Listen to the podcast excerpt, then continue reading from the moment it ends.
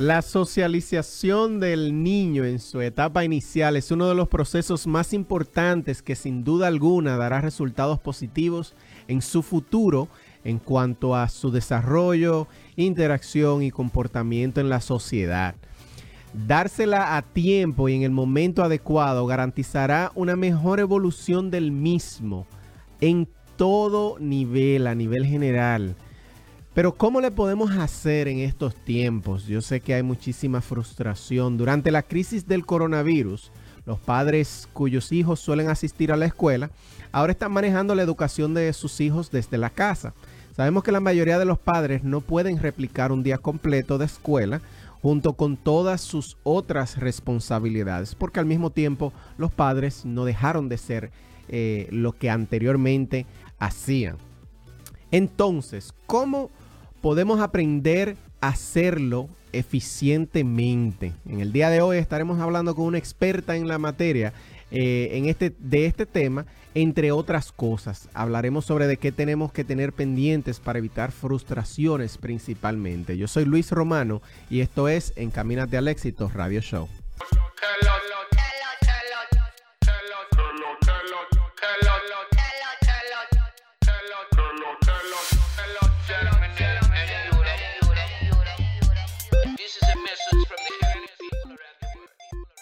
Bienvenidos a su podcast Encaminados al éxito, donde te acercarás más que ayer al éxito que tendrás mañana. Con tu host, Luis Romano.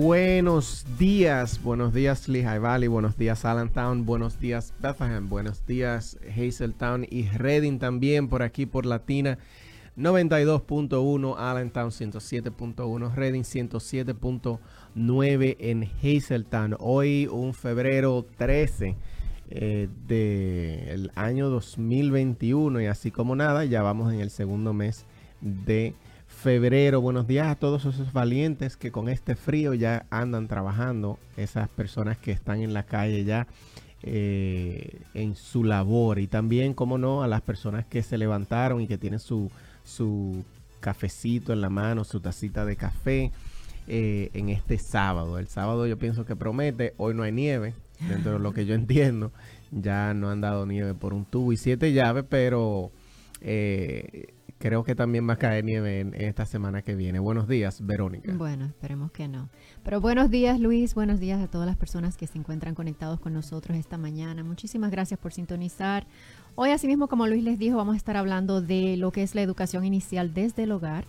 Muchos padres hemos tenido que convertirnos prácticamente en los maestros de nuestros hijos. Eso, es, eso no es tarea fácil. Así es.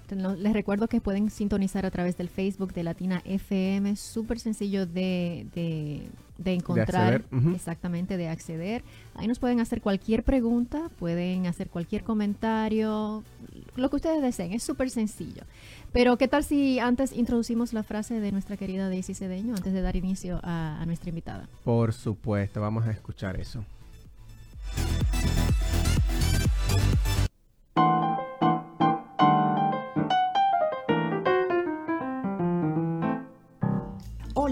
Yo soy Daisy Cedeño y la frase del día de hoy es, crecimiento es la única garantía de que mañana será mejor. A veces nos concentramos tanto en hacer, en tener, y qué vamos a tener, y qué vamos a comprar, y qué vamos... Y todo eso está bien. Pero tenemos que entender que el ser tiene que ser nuestra prioridad. Y esto lo aprendí con uno de mis coaches favoritos cuando se refiere al liderazgo y al crecimiento. Se llama John Maxwell. Y él habla sobre esto de la importancia de crecer con intención, hacerlo un compromiso, hacerlo público, que la gente sepa que tú estás constantemente aprendiendo y creciendo en esa área. Identifica las áreas donde quieres crecer. Hazlo con intención, invierte en esas áreas, tiempo, recursos y comparte con tu comunidad ese crecimiento. Y muy importante, no pierdas el tiempo con personas que no se emocionen al saber que tú estás creciendo. La frase de hoy es, crecimiento es la única garantía de que mañana será mejor. Yo soy Daisy Cedeño con la frase de hoy.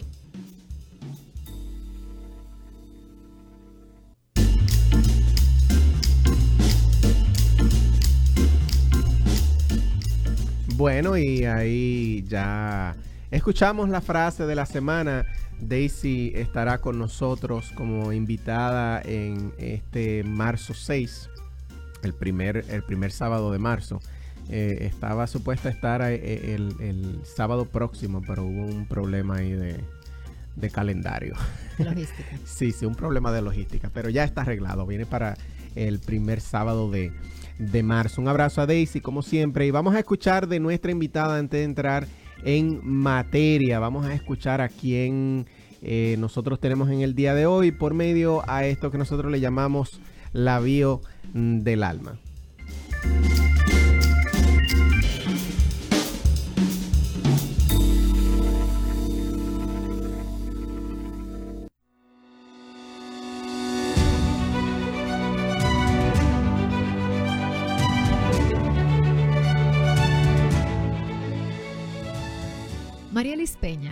Es una dominicana de nacimiento y corazón.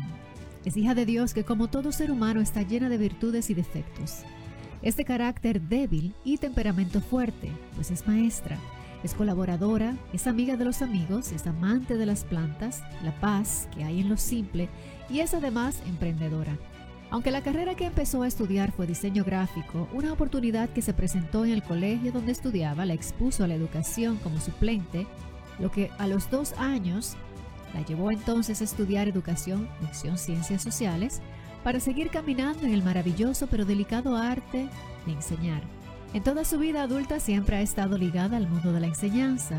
Fue maestra de ciencias sociales en el nivel secundario, es acompañante y formadora de técnicos distritales, coordinadores docentes y maestros de nivel primario. Actualmente es directora de un centro de cuidados de niños. Además de caminar para relajarse, escuchar música, leer y el cuidado de sus matitas, nos comparte que uno de sus pasatiempos favoritos es dormir, pues dice que es el único momento en el que puede dejar descansar su imparable cerebro. Es apasionada con enseñar. Le encanta compartir sus conocimientos con otras personas que lo anden buscando y lo necesiten. Aunque piensa que es yegua de buena boca, nos comparte que de elegir alguna comida favorita diría que es el moro de habichuelas negras con berenjenas y ensalada verde. Y por supuesto, unos tostones con salami no se le pueden quedar. Es admiradora de los valores que priman en la vida de una persona y su animal favorito es el águila, por ser ejemplo de resiliencia, fortaleza y seguridad. Quiere que al final de la jornada solo la recuerden como una persona que siempre estuvo dispuesta a colaborar le teme a la muerte por la incertidumbre que la representa y piensa que su vida tiene un antes y un después de la muerte de su madre, ocho días después de haber cumplido sus 16 años. Su deporte favorito es el béisbol y dice que es aguilucha desde chiquitica. Entre los libros que nos invita a no dejar de leer están Los Cuatro Acuerdos de Miguel Ruiz, El Príncipe de Nicolás Maquiavelo, El Principito, Salón 8, Yokoi Kenji e Inquebrantables de Daniel Javif. Dice que sus mejores maestros siempre han sido los niños porque viven sin rencores, aman genuinamente, no discriminan, no juzgan, son creativos y no tienen miedo a lo desconocido. Ama los lugares donde tenga contacto con la naturaleza y entre sus destinos favoritos se encuentra Japón por ser admiradora de su cultura y su filosofía de vida. Sueña que la educación moral y cívica estuviera como una asignatura básica en las escuelas y que las personas practicaran más la empatía y el amor por el cuidado de los espacios públicos. Entre las frases que guían su filosofía de vida se encuentran, sin juzgar se vive mejor, mientras menos sé, menos me condeno, y hacer siempre lo correcto aunque nadie le esté viendo.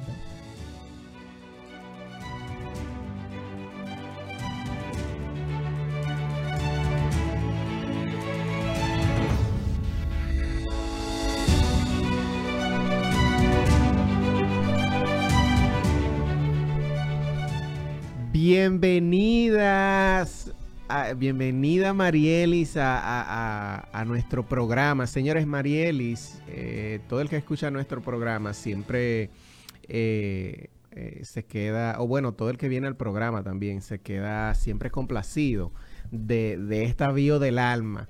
Y, y, siempre me gusta decir y darle todo el crédito que se merece a Marielis, que es la pluma detrás de la bio del alma. Sin embargo, esta vez me tocó a mí eh, ya después de que de todo lo que me ha enseñado Marielis, me, me tocó a mí esa chambita ahí. Tú no se lo dejaste a ella. Sí, sí. Bienvenida Marielis, buenos días, ¿cómo estás? Hola, hola, ¿todo bien? ¿Todo bien por acá y ustedes? Muy bien. Muy bien, muy bien. Eh, ¿Qué tú crees? Pasé, pasé la materia ya. Debió del alma, yo creo que la pasé. Sí. bueno, sí, me está superando. Yo creo que te voy a dejar ese trabajo. Yo, la leí y sonó muy bien. O sea, que yo creo que tú la pasaste. Pareció que fue tú, pareció, pareció que fue Marielis, que la hizo, ¿viste? Ah, yo estoy copiando bien como es. Marielis, gracias por estar con nosotros. Definitivamente eh, yo pienso que, tardamos mucho en cuadrar algo. Eh, porque yo quería como con tu background, con tu, con tu experiencia, yo quería que sea algo un poquito más eh, en torno a la educación y precisamente en este tema que tenemos en el día de hoy, definitivamente teníamos que tener una persona como tú en el programa. Vamos a hablar, para las personas que nos acaban de sintonizar, vamos a hablar de educación inicial desde la casa eh, educación de tus niños desde la casa. No necesariamente, y bueno, y quizá eh, abarcar un poquito, no sé si, si dará el tiempo, de la educación ya de, de, de, los más grandecitos, si se puede. Si no, pues entonces se queda para otro día, no hay ningún problema. Eh, y si quieres llamar, si quieres aportar al tema, lo puedes hacer, como dijo Verónica, por las redes sociales. Conéctate con nosotros a través de la página de Latina FM en Facebook. Lo buscas así mismo. Si quieres llamar, eh, puedes hacerlo al 610-285-1870. Y si eres de las personas que eres un poco tímida y quieres enviarnos un WhatsApp, pues lo mandas al 484-809-9210. Así que te abrí todos los canales para que tengas cualquier pregunta, cualquier comentario, cualquier opinión. Entonces vamos a entrar en materia. Mariali, muy, muy buenos días para ti. Gracias por compartir con nosotros desde tan temprano. Háblanos un poquito de la educación inicial para los niños. ¿Qué es? ¿Cuál, cuál, cuál es el significado que tú le darías? Eh, realmente, hola Verónica, gracias a ustedes por eh, la invitación. Eh, realmente, el proceso de educación inicial ocurre de una manera que nosotros ni siquiera nos damos cuenta porque va formando parte del día a día de los niños y a veces con las actividades que se hacen en la casa, en la cotidianidad, es que se va eh, empezando a trabajar. ¿Qué sucede? Que como padres que no son maestros, eh, en su mayoría no están claros de, de, qué está pasando, cómo está pasando, cómo están aprendiendo los niños. Pero desde los primeros días de nacido, los niños están aprendiendo. ¿Con qué? Con el entorno, con las personas que le rodean, con los sonidos que comienzan a escuchar, con los colores que comienzan a ver. Entonces, más adelante, ¿verdad? En su proceso de crecimiento, pues se van dando otros aprendizajes completos. Y, nosotros como padres, o sea, con todo esto que está pasando con, la pandemia, ¿cómo tú crees que nosotros podemos hacer mejor trabajo en, en todas esas áreas que tú, que tú mencionas? Porque me imagino que son varias. Sí, claro, claro. Primero que eh, antes que eso, eh, yo me permito casi día a diario felicitar a los padres, a todos. No es fácil. El que tiene uno, el que tiene dos, el que tiene cinco, el que tiene tres, eh, en edades diferentes, porque estamos hablando de casi un año con los niños en la casa. Sí. Y yo entiendo que no puede ser fácil. No lo es. Créeme que no. No, ya, ya, ya vamos más de un año ya, yo creo. No, no, no, vamos, vamos casi para un año ya. con ellos en la escuela, eh, desde la desde la casa. ah, vamos para un año, ok. Sí, porque acuérdate que fue como marzo. llegando al año. Fue, fue y como en marzo del año pasado.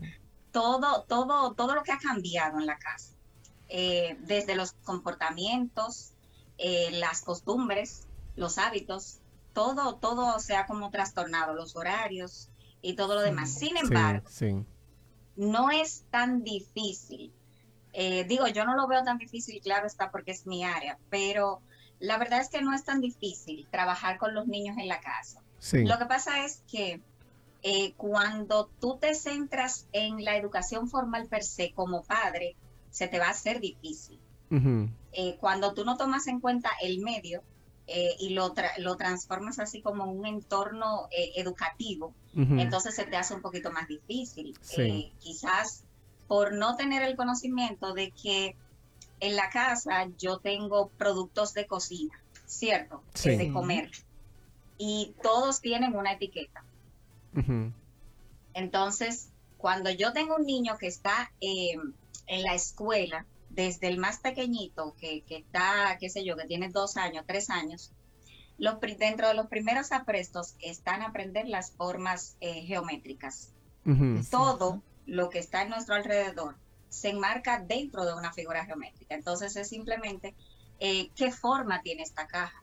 Vamos a ver, tú te sientas con él, eh, qué forma tiene tu juguete. Vamos a trabajar con el círculo, con los círculos vamos a buscar en la casa todo lo que tenga forma circular.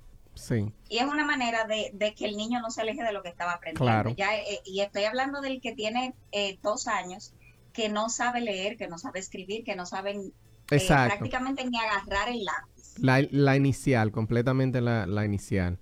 Exacto, sus primeros aprestos. Vamos a ver formas y colores primero. Luego entonces quizás empezamos eh, la memorización de números, eh, la repetición de letras. Pero, por ejemplo, yo le pudiera hacer una pregunta a ustedes dos, que no me toca, pero se la no, quiero No, dale, dale, dale. Es una conversación. Déjame, déjame poner a prueba la memoria de ustedes. A ver, ¿cómo ustedes aprendieron a leer y a escribir? A mí me enseñaron, yo me acuerdo mi abuelo con un periódico. Me acuerdo yo. Yo realmente no me acuerdo, pero me imagino que fue, me imagino que fue con el libro Nacho. Y también con el Nacho, también, claro, claro.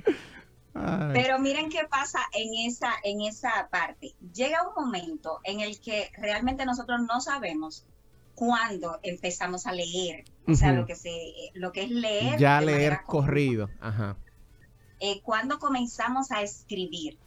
Hubo todo un proceso antes y me encantó la parte de Verónica y cuando habló de que mi abuelo me enseñó a leer con un periódico. Ahí hay hábitos. Exacto. Porque el abuelo leía el periódico.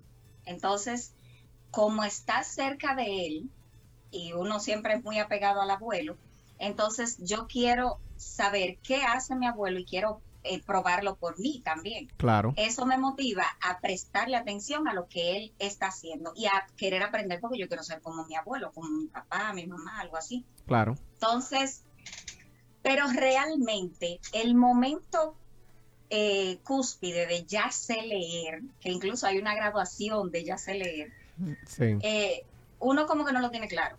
¿Cómo yo aprendí a leer? No, yo ahora mismo el cómo yo aprendí a leer no es tan importante como el para qué aprendí a leer y a mm. escribir. No sé si alguna vez ustedes se han hecho esa pregunta. ¿Para qué aprendieron a leer y a escribir? Porque es útil, imagino yo, que, para poder funcionar, para funcionar en la sociedad. Para poder llegar a lugares, si uno tiene que llegar a algún lugar, para poder leer cartas. Funcional, es algo, pienso que total, una herramienta funcional. Claro. Totalmente funcional. Sin embargo, eso lo descubrieron ustedes por sí solos después que estaban grandes y ya sabían leer. Exacto. ahora nosotros tenemos el sentido real del por qué yo voy a aprender, para qué voy a aprender a leer. Sí, sí. Pero cuando los niños están en la escuela, en un primer momento, eh, tienes que aprender a leer porque tienes que aprender a leer y punto. Okay. O sea, ¿por qué? Nunca el para qué. Entonces, ahora en la casa es el momento adecuado para que el niño entienda el para qué porque al estar mm. todo el tiempo en la casa, eh, no todo el mundo tiene la misma condición ni la misma situación, ni puede estar, eh, ¿verdad? El espacio de la casa no es el mismo. Eh, quizás el encierro, ¿para qué yo voy a aprender a leer si estoy aquí encerrado? Sí, sí, sí. No puedo salir, no, no voy a seguir direcciones, no voy a ver un mapa para ir a un lugar, nada, pero ¿para qué? Sí. Entonces tú estás... Para distinguir eh, entre el detergente y el refresco, por ejemplo. Sí. El detergente líquido y el refresco. Yo tengo que aprender a leer para no tomar una botella equivocada. Claro.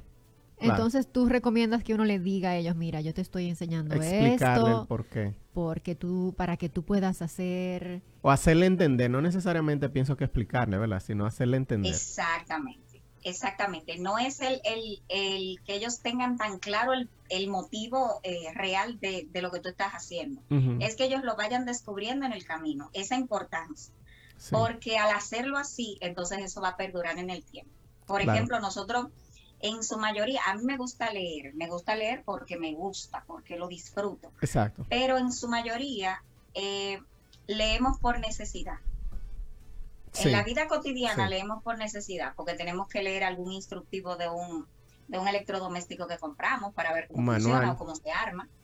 Porque en algún momento tuviste que leer el manual del conductor si te quería, y si querías, si querías sacar licencia. de conducir. Eh, porque no te quieres perder en el camino. Entonces, eh, qué sé yo, uno lo va trabajando en el camino. Sin embargo, el niño no tiene esa, ese, ese móvil desde pequeño. Porque, ¿cuál es el mundo de los niños? El juego. Ese sí, 100%. Entonces, aprenden jugando. Exacto. Y aprenden de una manera, cuando aprenden jugando, de una manera que no se le olvida, porque simplemente es poner en práctica lo que, lo que, lo que le están teorizando por un lado. Claro. María Liz, pero vamos para que me lo expliques con manzana, porque mira, yo tengo un niño que me da más trabajo. el, el, niño mío de seis años me da un trabajo. Yo le menciono escuela y de una vez se pone a llorar. Ya con eso yo te lo digo todo. Eh, o trabajo de la escuela, porque él no casi no va a la escuela. ah, okay. Pero, o sea, nosotros, obviamente, o sea, ¿cómo yo le hago entender a mi hijo? ¿Cómo un padre le hace entender a su hijo, mira, yo te estoy enseñando esto porque esto te va a servir para el futuro? O sea, a una manera básica, sencilla, para que él, para que él lo entienda. ¿Cómo se lo hacemos entender? Como cuando tú dices que hay que hacerlo entender, ¿cómo, cómo una estrategia dame para, para yo enseñarlo a él? Perfecto. Primero vamos a cambiar el por qué, la pregunta por qué, por, por la pregunta para qué. ¿Para qué? Ok. Exacto. Eh, tú me estás hablando de eh, que tu niño tiene seis años. Eh, es la edad en la que realmente comienza el proceso de alfabetización inicial, o sea, el proceso de adquisición de la lengua, de la lengua escrita, donde ya tú vas a pasar de solamente escuchar a aprender a leer y a escribir para comprender eso. Entonces, ¿qué hacemos en, este momento en la casa para ayudarlo a él? Primero, rotulamos todo lo que pudiéramos rotular en la casa con su nombre. Mm. En la habitación de él deben haber, eh, mencióname algo que haya ahí, allá. Una la cama. una mesita de noche, la cama, un armario pequeño. De libros. Ajá, bueno, también el armario eh. de libros. Perfecto. Entonces, eh, entre, eh, entre los dos o entre ustedes, elaboren etiquetas, una etiqueta que diga casa, cama, perdón, y la ponemos en, el, en un lugar que sea visible. Cuando, o sea, el niño sabe que esa es una cama. Ahora, yo lo que quiero es que él aprenda cómo se escribe la palabra cama, porque no solo lo va a decir, en algún momento él se va a enfrentar a un texto escrito donde dice cama y es lo que yo quiero que él haga. Entonces, cuando yo rotulo eso, en vez de él solo ir eh, por el significante al significado, o sea, cuando yo menciono cama, él se imagina su cama y va y se acuesta, que lea y busque donde dice cama. Exacto, que ya, que ya vaya pensando en la palabra como tal y no solamente en el concepto. Porque ahora mismo hay muchísimas cosas que él sabe lo que son, pero que realmente no sabe cómo se escriben. Entonces, me imagino que esa estrategia lo que va a hacer es conectar una con la otra. Conectar la palabra, las letras con el concepto. Pero Marielis, mira, mira la, la eh, que va con lo que tú dijiste. Yo entiendo que eh, parte de lo que ha hecho difícil eh, esto de, educar desde la casa no es solamente la falta de, de estrategia, sino que mira qué es lo que sucede aquí, por ejemplo, Marielis, para que tengas una idea, y yo creo que en Dominicana también eh, se está tratando de hacer un mecanismo diferente para que los niños se eduquen también. Y es algo totalmente como que fuera de lo que normalmente se ve. Eh, entonces, mira lo que viene sucediendo aquí. En la escuela, por ejemplo, te dan un programa y la maestra va siguiendo como el programa. Pero ese programa yo entiendo que está diseñado para un aula, no está diseñado para la casa. Entonces, ¿cómo tú puedes como padre eh, eh, lo primero es eso, lo primero es que tú tienes que entender que el material que te están dando posiblemente está diseñado principalmente para un aula. Y hay algunos maestros que hacen buen trabajo de convertir y tratar de como de arreglar la situación para que se pueda dar el caso de que tú puedas enseñar desde la casa, pero principalmente está diseñado para las aulas.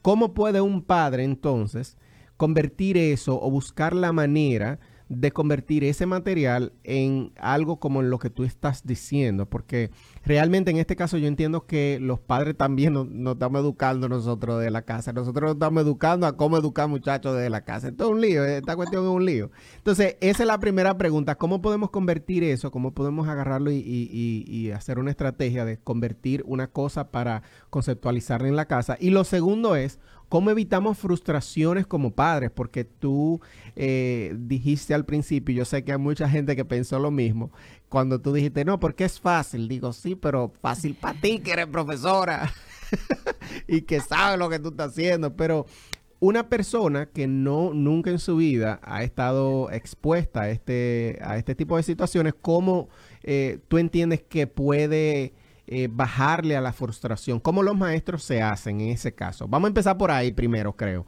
¿Cómo los maestros se hacen para evitar las frustraciones? Porque eso me imagino que pasa también en las aulas.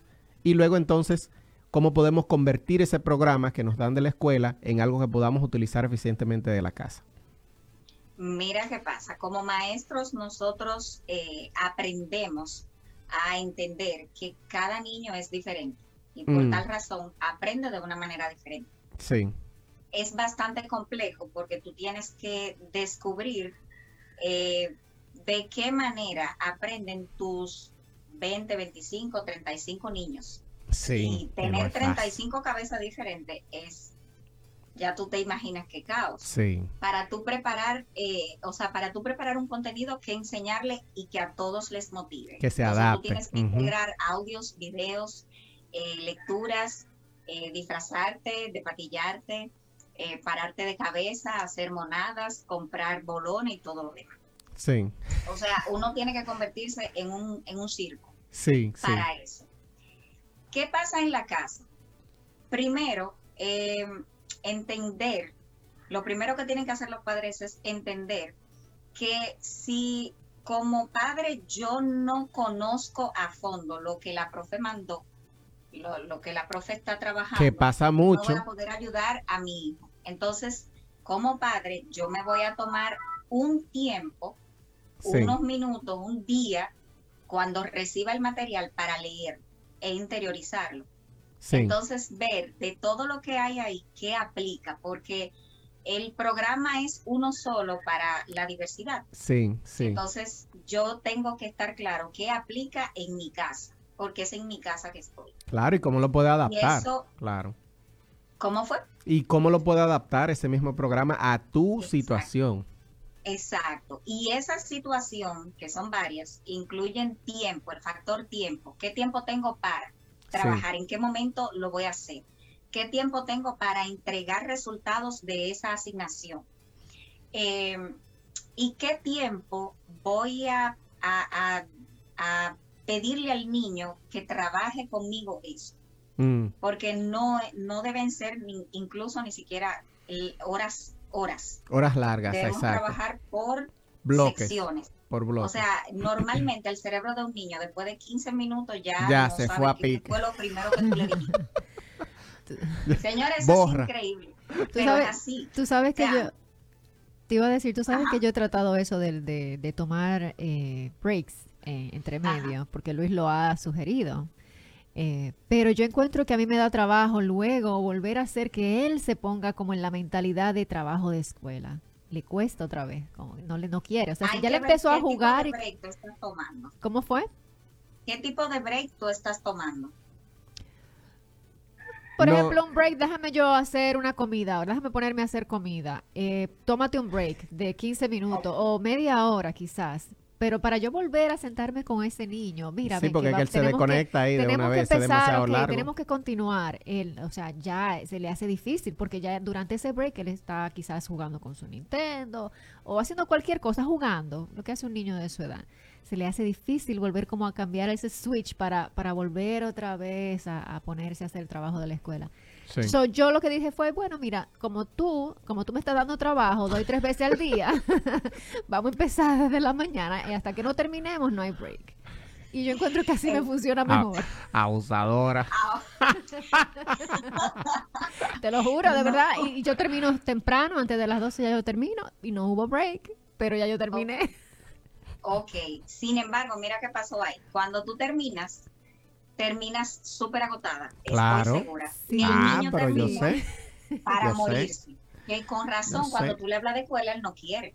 Y él te va a decir que no. Exactamente. porque él entiende que si eso es lo que le va a pasar en la escuela, yo no quiero ir. Y lo peor del caso es que algo que, que yo le digo a Verónica es que él ya una vez, eh, como tú dijiste al principio, los niños empiezan como, como a empezar a conectar cosas y cuando él conecte que, ese sufrimiento es con la escuela, cuando vuelva a la escuela normal nos fuñimos porque no va a querer saber de la escuela porque él va a entender contra la escuela es meterse cuatro horas seguidas aquí sin un break, ¿verdad? Es un castigo. exacto, lo ve como castigo.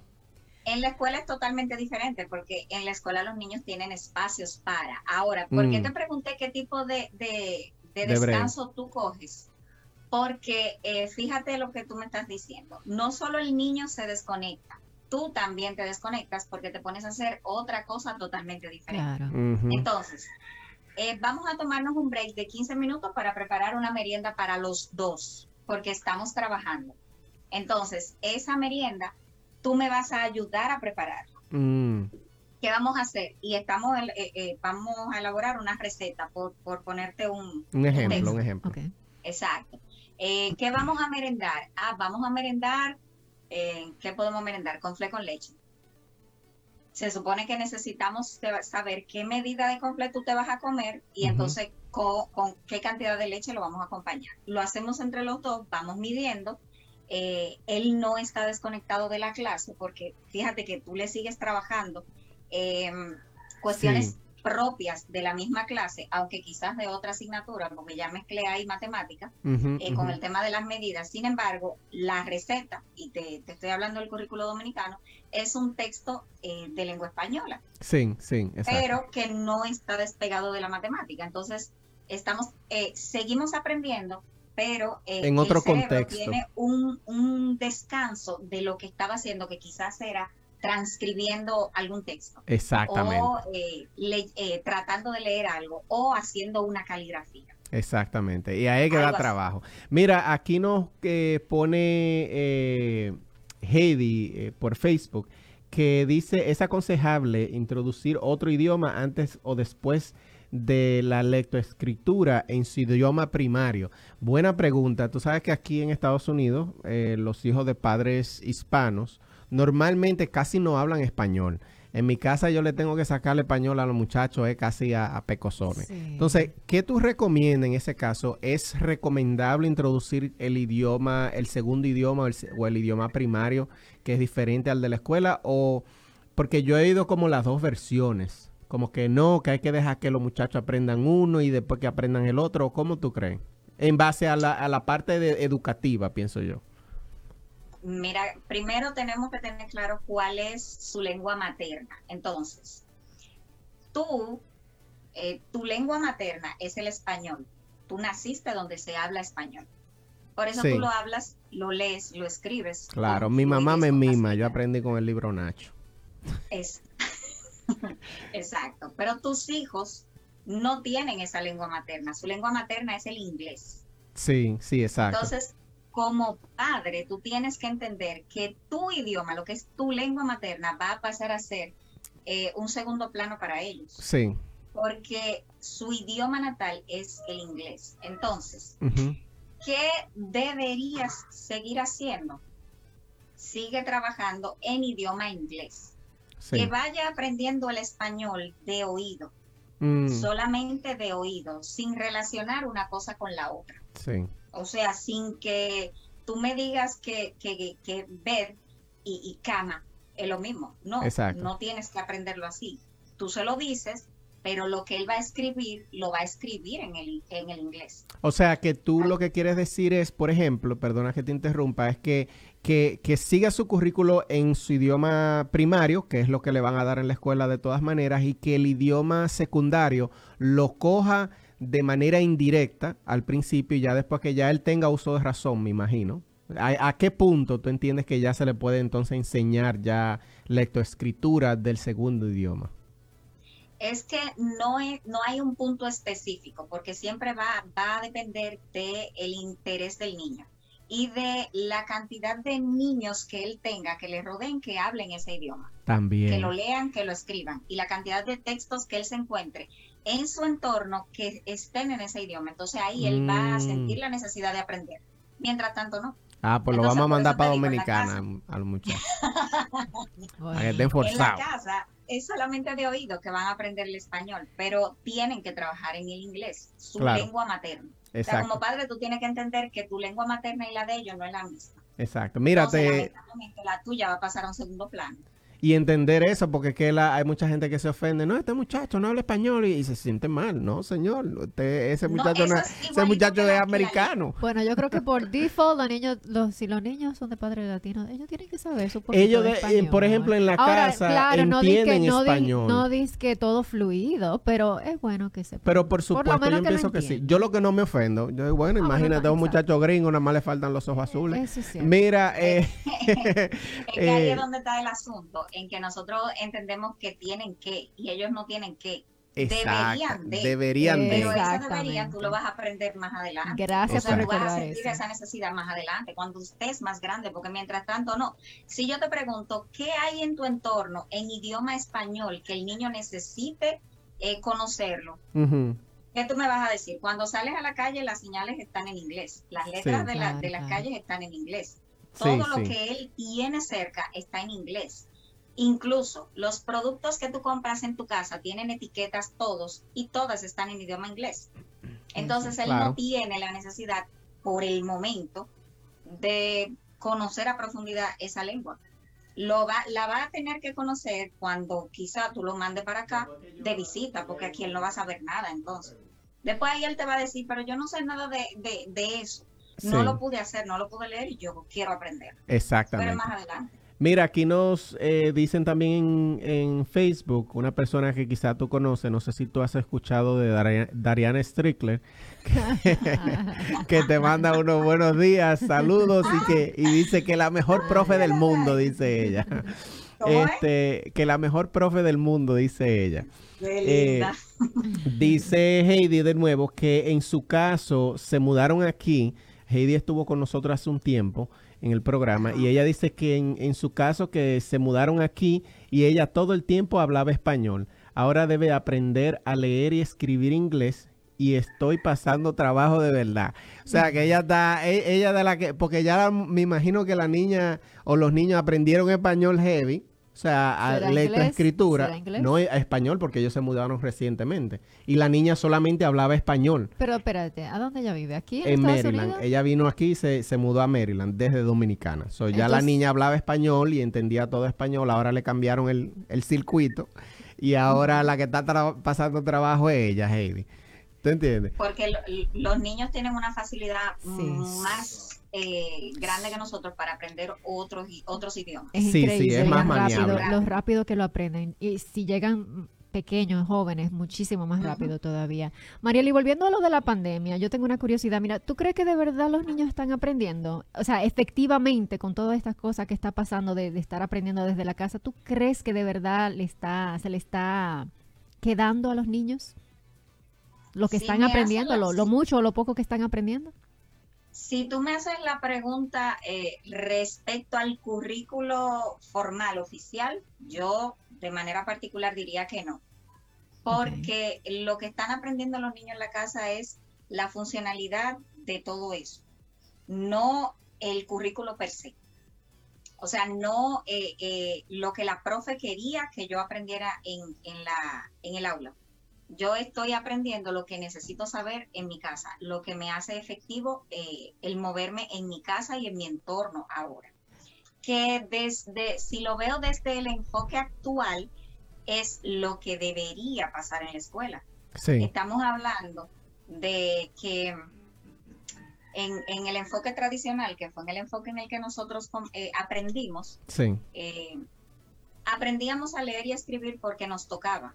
O sea, te toca, tú tienes que hacerlo. Sin embargo, estamos hablando de un enfoque, sobre todo en la parte de lengua, funcional, primero funcional, eh, segundo textual y luego comunicativo. ¿Por qué? Porque eh, ¿para qué me sirve todo lo que yo aprendo? Mm. ¿Para qué? La funcionalidad de eso es lo que me va a motivar a mí a seguir aprendiendo. En qué yo lo uso en mi vida diaria. Entonces, textual, ¿por qué? Porque siempre nosotros nos comunicamos eh, en un texto, aunque no lo crea. Por ejemplo, ¿qué estamos haciendo teniendo un diálogo? Eso es un texto sea, no nos comunicamos con palabras sueltas y los niños están aprendiendo eso en la casa. Sí. ¿Por qué yo tengo que aprender a, medir? ¿Por qué? Bueno, porque si voy a hacer una receta de algo que no conozco, de algo que nunca he cocinado, necesito tener medidas. Entonces, por eso yo tengo que medir. Sí. ¿Por qué tengo que, que aprender a contar? ¿Por qué tengo que aprender a clasificar? Porque ahora mi mamá me pide que organice mis medias por colores, entonces tengo que eh, ese criterio de clasificación tenerlo claro. Ahora lo que yo pienso es que los niños están aprendiendo la funcionalidad de, la clase eh, fuera de la escuela. Sí. Eh, María Elis, hemos hablado de algunas estrategias, hemos, eh, hablado incluso hasta de, la frustración de los padres. pero aún así, yo pienso que ya vamos mucho más de la mitad del año escolar vamos a, decirlo así. Y hay muchos padres que aunque eh, que quizás a sus hijos, a sus hijos por cualquier razón, independientemente de que sea por la, la, dificultad que sea el aprendizaje de la casa, puede ser por el trabajo de los padres, independientemente de todo eso. Hay muchos padres que están eh, concerned, ¿cómo se dice eso en español? Eso es como preocupados, preocupados de que sus hijos, eh, ah, que se van a quemar. Eh, ¿cuál, es, ¿Cuál tú piensas que es la repercusión en los niños, no necesariamente en los eh, adolescentes, en los niños, de que vayan a repetir un grado o, como que, que, se dé por perdido el aprendizaje de este año en los niños? ¿Cuál tú entiendes que pudiera ser la, la repercusión? Y si tú entiendes que, óyeme, tranquilo, que todo va a estar bien, ¿qué tú, qué tú puedes decir en, en ese respecto? como maestra, eh, desde la parte educativa y también desde la parte social, que porque, eh, y, me, y me dio la curiosidad de preguntarte, porque tú tienes conocimiento, una muy buena idea de los dos mundos, del mundo en Dominicana, que es muchísimo más frustrante en Dominicana, y el mundo de aquí, que, que por lo menos aquí se le da mucha herramienta a los niños y, quizá hay muchas más facilidades, entre comillas. Eh, ¿qué, ¿Qué tú entiendes? ¿Cómo tú lo ves? Primero, eh, que yo entiendo que perdido no está. No hay ningún día en, el, en, la vida que nosotros lo, vivamos y esté totalmente desperdiciado. Algo se aprende. Que eh, entiendo que primero los padres, eh, hablando mal y pronto, deben bajarse dos tonos con relación a la presión que le ponen a los niños. Baja dos rayitas. presión, exacto. Yo entiendo que esa presión ellos lo reciben de los maestros, pero eh, yo conozco a mi hijo y yo sé hasta dónde lo voy a empujar. Eh, segundo, entender que esto, o tercero, perdón, que eh, este año es un año totalmente diferente. Claro. Con un enfoque diferente, con unos hábitos diferentes, con tareas diferentes. Entonces, el resultado obviamente va a ser diferente. Claro. No enfocarnos tanto en el resultado, y yo creo que sí a partir de ahora, aunque el año escolar está ya bastante avanzado, eh, empezamos a prestar atención a los detalles y a disfrutarnos el proceso de aprender junto con ellos, entonces vamos a tener eh, resultados más viables. No eh, abrumándonos ni abrumando al niño de que si no lo haces te va a pasar, de que si no haces esto te va a pasar, o sea, no, eliminando esa, esa, esa ese castigo, claro. eso, eso de que si no haces tal cosa te va a pasar esto y lo otro. No, vamos a hacerlo. Si no, eh, eh, como padres, que ustedes tienen muchísimas herramientas para, para el día a día con los niños, ustedes saben que si no se come, ustedes han buscado la manera, que si claro, no se come eh, los vegetales, cambiar la eh, estrategia. así como lo ve, usted se lo cambia eh, en la receta, pero se lo pone. Usted si tiene que licuar el brócoli a la sopa, se lo licúa y se la da, pero se la da, si él no se lo come así. Entonces, vamos a hacer lo mismo con la clase, vamos a cambiar el horario, vamos a cambiar el espacio, porque el espacio donde ellos están también es muy importante, qué hay alrededor. Eh, lo que está alrededor, a qué me motiva, me motiva a, aprender o me motiva a irme a jugar. Yo no quiero estar aquí porque mami se desespera y me da dos pecosones. Eh, porque, me, qué sé yo, de repente a un padre, donde me iban muchos padres eh, a decirme que ya yo no puedo, yo necesito que alguien diferente a mí lo ayude porque yo cuando él no lee lo que tiene que leer, me desespero y, sí, sí. Yo, yo estuve así la semana pasada. Sí, no, no, yo conozco gente que han extrañado cosas aquí. Mira, es, que, es, que es, desesperante, pero de toda esta conversación yo creo que lo que yo he cogido más es que me tengo que poner más creativa. Yo entiendo que, que hay que ponerse creativo. Uno como padre se tiene que poner creativo. Pero, pero al mismo tiempo no es necesariamente creativo. ya se nos está acabando el, tiempo. Creativo en el sentido de que, mira, por ejemplo, yo cojo a mi niño, me siento en la mesa con él y vamos, vamos a trabajar y vamos a trabajar hasta que no terminemos. Sí, pero eso eres tú que tienes la oportunidad. Pero, ¿qué tal las otras personas que trabajan y cosas así? ¿Tú entiendes? o sea, hay que ser un poquito más... Exactamente, pero a eso iba. O sea, María con respecto a lo del espacio, y yo, y yo sí, yo entiendo que uno se tiene que poner creativo porque si no los niños dan como un poquito más de trabajo. Y según lo que María le ha explicado aquí, pues uno e, es mejor ser creativo y buscarle la vuelta a tú sentarte ahí. y frustrarte. Y, exactamente, y frustrarte porque el niño no quiere hacer el trabajo. Mariel, y con respecto a lo del espacio, eh, que se recomienda que los niños tengan un espacio eh, específico o cualquier espacio en la casa está bien que un día sea un espacio. deberías tener un espacio específico dedicado para, pero la realidad es que no todo el mundo cuenta con eso. Entonces no podemos ser inflexibles en esa parte. Okay. ¿Qué tenemos que buscar? Si es en la mesa del comedor que nos vamos a sentar, porque es lo que tenemos disponible, pues vamos a procurar que la mesa esté limpia. Okay. Es lo primero. Que no haya, que ya tú no, no conviertas la mesa eh, en el comedor, sino en el escritorio. Procura que el espacio esté limpio, que esté ordenado y que tengas a la mano todo lo que vayas a necesitar. Si nos vamos a sentar en el piso, porque la actividad que vamos a hacer hay que hacerla en el piso porque hay que colorear y tú de repente no quieres que le pasen pintura a la, a la mesa, vamos a sentarnos en el piso, pero vamos a procurar también que el espacio esté limpio, adecuado y con todos los materiales que necesitamos a la mano. Así evitamos el que nos tenemos que parar a buscar esto que se me quedó. Ya ahí tú te desconectas y no sabes qué sigue. Exacto. O sea, es, eh, no necesariamente es tú crear si no tienes dónde. Imposible. Porque la situación no está para eso. Pero a donde sea que tú lo vayas a hacer, hasta en la galería de la casa, eh, cuando hablo de la galería, el balcón, en el patio, donde, donde sea, pero que, que sea un espacio que esté limpio y adecuado a lo que tú vayas a trabajar. Entendido. Simplemente. Ahora bien, eso cuando tú vas a trabajar lo formal de la clase que te mandaron. Claro. Sin embargo, en el día a día y en todas las horas que tiene el día, hay muchísimas educamos a los niños con el ejemplo. Mi mejor consejo para los padres es que en algún momento del día, como hábito, como rutina, se sienten y lean Simplemente usted se va a sentar en un sitio y va a leer, va a dejar su celular, su tablet, su computadora a un lado, va a agarrar un libro y se va a poner a leer. Hmm. Eh, El niño va a llegar un momento en el que se te va a sentar al lado y va a buscar algo que leer. Sí, Porque aprendemos, los niños aprenden con el ejemplo. Entonces yo quiero que mi hijo aprenda a leer, pero yo lo que estoy es metida en la, tele, en la TV y en la tablet, en el celular.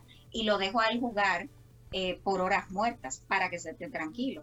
Claro. Pues, ¿Qué voy a hacer para predicarle un poco con el ejemplo? Exacto. Y recordar, recordar, ya se nos acabó el tiempo, Mariel, y recordar ya para finalizar que todo es un proceso, señores. Nada, nosotros eh, realmente entramos como de cierta forma, de repente, a esta, a esta nueva modalidad de educación Eh, es natural que te sientas frustrado, es natural. Lo que tú tienes que entender es que tu hijo no entiende por qué tú estás frustrado y lo único que hace es que refleja tu frustración. Y entonces se vuelve mucho peor la cosa. Como dice Marielis, vamos a aprender a eh, buscar la forma, buscar la vuelta, ser creativos. Eh, cuando te sientas frustrado, pausa, tómate un break tú también, eh, aléjate un poco de la situación para que lo puedas hacer mejor. Marielis, ¿Cómo podemos contactarte para preguntas, cualquier consulta contigo, como sea? ¿Cómo te contactamos, ya sea por WhatsApp, ya sea por Facebook? Cuéntanos. Bueno, mi número de WhatsApp es el 809-224-6230. Eh, en mis redes me encuentran como en Facebook como Marielis Peña y en Instagram como Sileiran05. Sileiran05. Sí, Sileiram, que es mi nombre al revés, Marielis 05. Excelente, excelente. Pues muchísimas gracias, gracias Verónica. Marielis, por responder todas nuestras preguntas el día de hoy. A ustedes. De verdad que te tenemos que traer de nuevo, porque el tiempo yo entiendo que, que nos faltó. Hay muchas preguntas que se quedaron en el aire, muchas situaciones que nosotros como padres pasamos. Es ayuda. Eh, eh, exacto, Que, y necesitamos mucha ayuda. Y yo entiendo que, que si el año que viene sigue así, porque por lo que parece, vamos a empezar otra vez de la misma manera. Yo pienso que el sistema educativo eh, debe de buscar la manera de enseñarle a los padres cómo lidiar con esas situaciones. Eh, y te vamos a traer otra vez, Marieli, para hablar un poquito ya de esa parte. Eh, muchísimas gracias de nuevo a todas las personas que nos sintonizaron por aquí por Latina FM. Quédense en sintonía para que escuchen la mejor programación del Lehigh Valley.